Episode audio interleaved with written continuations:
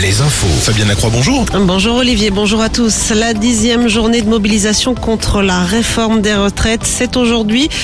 De nombreuses manifestations au programme, plus de 150 sur l'ensemble du pays et des blocages en cours ce matin sur le périphérique nantais, mais aussi à Poitiers, à Niort ou encore à La Rochelle. Ce matin toujours, le leader de la CFDT, Laurent Berger, demande à l'exécutif de mettre en place une médiation pour trouver une voie de sortie à la crise sociale.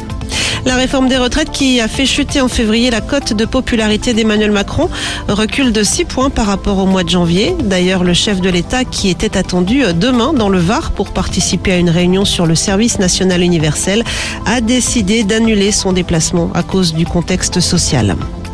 Autre mobilisation également celle des pêcheurs, des pêcheurs qui dénoncent les lourdeurs administratives mais aussi à la fermeture annoncée de zones de pêche dans le golfe de Gascogne. Deux nouvelles journées port morts sont prévues jeudi et vendredi dans les ports. À Sainte-Soline, pronostic vital toujours engagé pour deux hommes après les affrontements du week-end dernier, selon les déclarations hier soir du ministre de l'Intérieur, Gérald Darmanin. Le procureur de Niort évoque de son côté trois personnes toujours hospitalisées en état d'urgence absolue.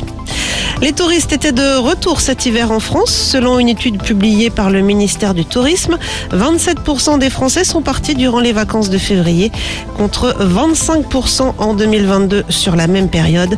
Les impacts de la pandémie sont derrière nous, estime la ministre du Tourisme Olivia Grégoire. On passe au sport avec du basket ce soir. Limoges qui reste sur une victoire face au leader. Monaco dimanche se déplace ce mardi à Dijon. La Rochelle de son côté reçoit Orléans pour le compte de la Pro B. Et puis en National une nouvelle journée de championnat également. Poitiers accueille Orchy et Chalon sera opposé à Lyon.